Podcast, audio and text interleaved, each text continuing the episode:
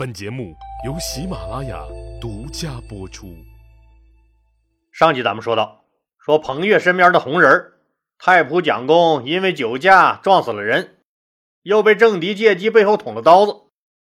彭越一看引了众怒，那也就没法护短了，要求司法部门彻查蒋公。蒋公自己最清楚自己干的那些破事了，那只要一查出来，就是十个脑袋也不够砍的。吓坏了的蒋公逮了个机会，那直接逃到刘邦那儿告发彭越和护泽密谋造反。刘邦自然大怒，就要派人去抓彭越。陈明说：“彭越勇猛，最好不要逼反了他，还是要想一个稳妥的办法才行。”刘邦说：“当年对付韩信那招，估计是骗不了彭越了。他又装病不来朝廷。”这可怎么办？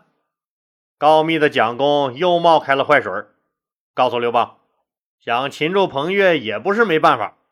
彭越这个人不咋保护野生动物，隔一段时间就要去打打野猪、兔子啥的。因为他的皇家狩猎场就在他的梁国境内，所以每次打猎也就是叫上几个心腹，带上百十个小兵就去了。他打猎的地方我非常熟悉。我现在就画一个详细的地形图给你们。刘邦大喜，好，就用这个办法，咱们在野外绑架了他。当然了，对于勇猛的彭越，一般人是弄不住的。经过一番密谋，刘邦派出了四员大将和五百名特种兵，由灌婴带队，秘密潜入梁国，伺机绑架彭越。这帮人就按照告密的那个蒋公画的图，在梁国都城定陶南面二十里地的皇家狩猎场附近潜伏了下来。没过几天，梁王彭越果然牵着狗架着鹰，带着百十来个小兵来打猎了。手下人从林子里撵出一只大黑野猪来。这只野猪一看，那准备吃烤猪头的这前面黑压压一片人，魂儿都吓飞了，转身就是个跑。彭越拉满弓，射出一箭，正中这个大黑猪的后背。野猪一疼，那撒开蹄子狂奔。彭越催马也就追了出去。小兵们在后面鼓掌欢呼，也一溜小跑的奔着那个方向就追了过去。野猪跑得快，那彭越的马更快。就在彭越想着这晚上得烤个大猪腰子，那得好好补补自己那被后宫那帮小妖精。掏空了的身子时，仰着脑袋玩命往前跑的野猪突然傻逼了，咋了？前面突然出现了更大一片，那黑压压举枪拿棒的人奔着他就冲了过来。野猪倒是反应快，嗷一声，一转身又往回跑，迎着彭越就过来了。彭越也懵逼了，哎，不是我追你吗？你这咋还……还没等反应过来呢？自己也已经被密密麻麻包围了，因为这次是秘密潜伏，所以冠英带着这五百人全是便装。一开始，彭越还以为是自己地盘上哪个大户人家不开眼，也带着家丁在这打猎呢，正要训斥一番，一看不对呀，冠英、晋西、赵欧、陈武这四个人他可是认识的呀，他们四个拿着枪，举着棒，那凶神恶煞般四面包抄了上来。士兵们更是里三层外三层的把他团团围住了。彭越大惊，问冠英：“将军，你你你咋在这儿呢？”冠英一拱手：“皇军让我给您带个话。”“嘿嘿，当然不是这么说的了。”冠英说：“梁王，对不起了，皇上要问您点事儿，我们也是奉命行事。”您就别让我为难了，好不好？跟我们走一趟吧。彭越那个暴脾气，大小阵仗也不知道经历过多少次了。那本来要厮杀一场的，无奈呀，自己今天只是来打猎的，根本没带自己那把人挡杀人、佛挡杀佛的大砍刀。低头一看，自己这皇家狩猎场，这生态环境和卫生搞得还真是不错，地下干干净净的。这连个板砖、啤酒瓶子、烂木头都没有，想打架手里也没家伙事儿啊。再说，围着自己的这四个货可都是猛人呢，人家手里那长的、短的，闪着寒光，那可都不好对付。又一想，自己又没谋反，和老刘关系又那么铁，他老刘咋也得念个旧情吧？自己解释一下，赔个礼，还不是官照做，酒照喝？刘大哥还能把咱咋地？于是纵身跳下马来，束手就擒。关英让人绑了彭越，拽上马就走。等着彭越的小兵追过来的时候，哪有梁王彭越的影子了？大家可都吓坏了。那天夜里啊，梁国从城市到乡村，到处回荡着寻找他梁王的呼喊声。现在刘皇帝还在洛阳，所以冠英他们就带着彭越一路奔着洛阳就来了。彭越见着刘邦后，拜伏在地，大呼冤枉。刘邦怒道：“你抗旨不遵，密谋造反，怎么还冤枉你了？”彭越说自己确实是病了，不能和陛下出兵打仗。那谋反的事儿，那是万万没有的。刘邦冷笑：“我看你是不见棺材不落泪呀！”就传告密的蒋公来对质。彭越还是大呼冤枉。说这就是部将护责自己的意思。我彭越可是从来没敢有过反心。我要是有那意思啊，韩王信反的时候，陈豨反的时候，陛下您可都是亲自带着大军出征的。那时候朝廷空虚，我要反那时候就反了。我怎么会傻的等到大军都回来再反？臣根本就没有反心呢，陛下。这纯粹就是诬告，刘邦哪能不知道彭越没有反心，就是想找个理由把他这个诸侯王的官帽子撸喽。要不自己天天睡不着觉啊，就直接把彭越扔进了大牢，派人又把护泽抓来严刑拷问。得到刘邦授意的主审法官，那审来审去，还是没有拿到彭越造反的证据，这可不行啊！这结果可不是刘老大想要的呀，那怎么办呢？他眼珠子一转，就有了个坏主意。在制造冤假错案方面，咱是认真的，更是专业的。最后，彭越的罪状上是这么写的：说护哲积极筹划谋反，梁王彭越不但不阻止，还有纵容之意，构成事实上的协同谋反。按律当诛杀，就直接建议判彭越死刑，剥夺政治权利终身。彭越大呼冤枉，在刘老大面前痛哭流涕。刘邦也觉得抢了他的权，夺了他的地也就行了。这刚杀了个韩信，再弄死彭越，就怕人人自危，为了自保起来造反，这事儿可就不好闹了。就下令处死护泽。念在彭越有功的份上，免其一死，把他削了王爵，流放到四川青衣县去劳动改造，并且明确告诉他，这是终审判决，不准上诉。本来彭越还能作为一个老百姓多活几年，可是他在被流放的苦逼路上，再一次改变了命运。彭越觉得自己的机会又来了，自己的命咋就这么好呢？绝处逢生啊！怎么的呢？因为他碰到了一个人，一个他一直叫大嫂的人。谁呀？就是刘邦大老婆吕雉阿姨。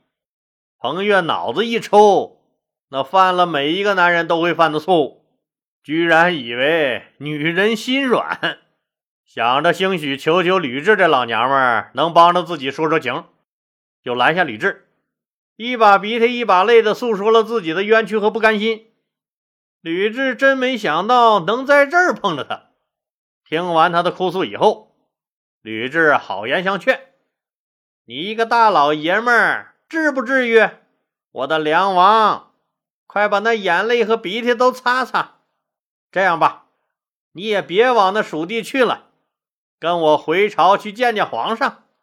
我给你说句公道话。”还你清白！彭越一听，可激动坏了，跪下给吕雉砰砰砰磕了好几个响头。站起来拍拍膝盖上的土，就鬼使神差的跟着吕雉转身又回了洛阳。彭越哪能想到，自己以为抓住的这根救命稻草，其实是能拍死自己的板砖。到了行宫，吕雉去面见刘邦，让彭越在宫外等着。彭越今天心情大好，有国母给自己求情，那自己马上又能做回威风八面的诸侯王了。小样，老蒋，你敢偷偷告我，看我逮个机会不扒了你的皮！可是左等右等，也没等到赦免的圣旨，却等来了一对那全副武装的壮汉。在他的惊讶声中，他又被绑了起来，又被扔到了那个刚刚离开不久的监狱。别说他愣了，他的主审法官也懵了。哎，咋又是你，彭越？不是已经定过罪了吗？给你，主审法官这下子不敢做主了。莫非自己的判决没有领会领导的意图？老大不满意，赶紧进宫去请示刘邦，这事到底该咋整？刘邦就把吕雉的意见那明明白白告诉了彭越的主审法官。原来呀，吕雉见着刘邦是这么说的：“皇上，您糊涂呀！”彭越这样的英雄，那是自带光环的。您现在不借机弄死他，就是放虎归山，给咱们留下后患了。这个人不能留啊，所以我把他给您带回来了。刘邦暗想：这娘们可是比我狠呐。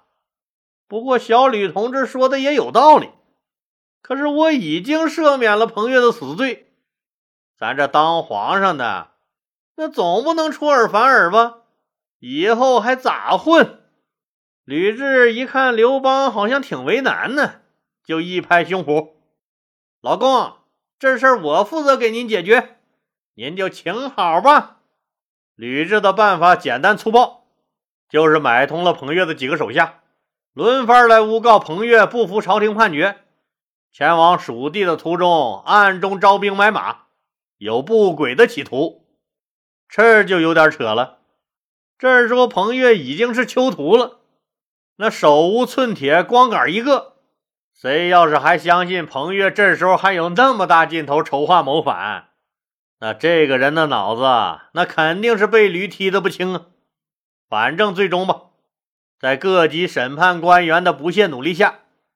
彭越谋反的罪行确立，不管他的谋反大家信不信，反正刘皇帝是信了，当着满朝文武的面大发雷霆，当众宣布：彭越罪状属实，斩立决，一三族。既然彭越谋反了，这不又给他们老刘家腾出一个诸侯王的位子了吗？刘邦又喜滋滋的把自己的第五个儿子刘辉封为了梁王，还把原来由中央直属的东郡一并划入了他梁国的版图内。早春三月，寒气未尽，洛阳城的春天再次被一层阴冷的杀气所笼罩。彭越被杀，三族被灭，游击战的老祖宗、立有不世之功的彭越就这样死了。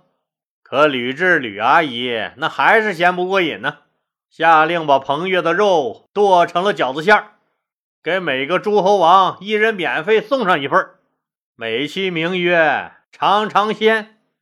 世上最毒妇人心，可惜彭越到死也没明白。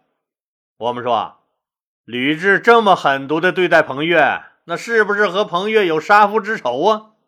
那当然不是了。他和彭越那可以说是往日无冤，近日无仇。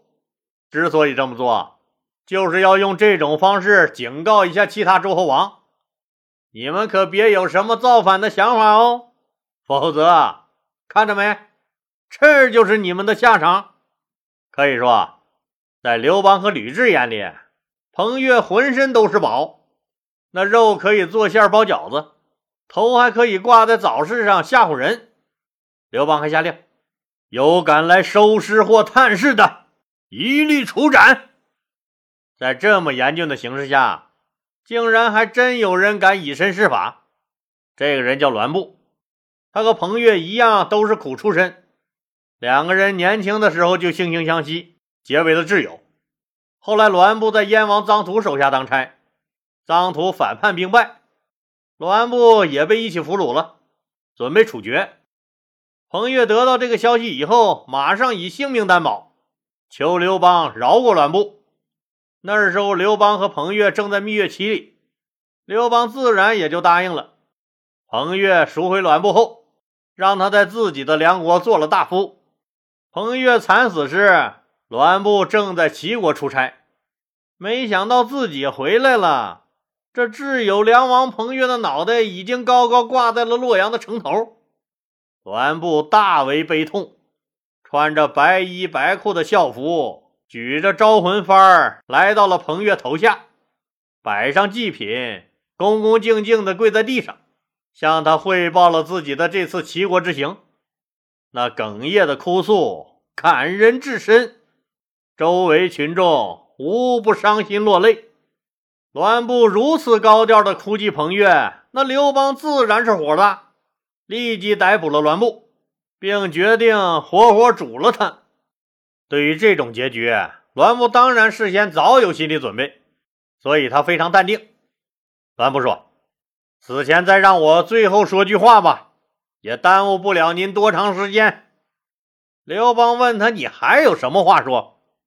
栾布说：“陛下，当初楚汉相争时，陛下被困彭城，兵败于荥阳城皋一带的时候，是不是彭越救了您？那时候彭越如果倒向楚，则楚必胜；倒向汉，则汉必成。梁王对您何其忠心呐！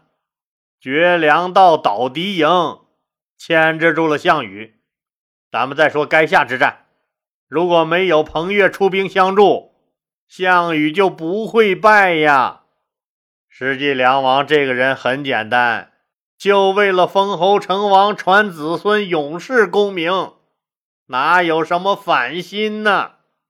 现在陛下如此对待为你打天下的功高之臣，令天下英雄为之寒心。其他有功之臣，必然是人人自危，那谁还肯为汉王朝真心卖命？说完这些话，栾布径直向咕噜咕噜冒泡的那开水锅走了过去。好了，今天就说到这儿吧，谢谢大家。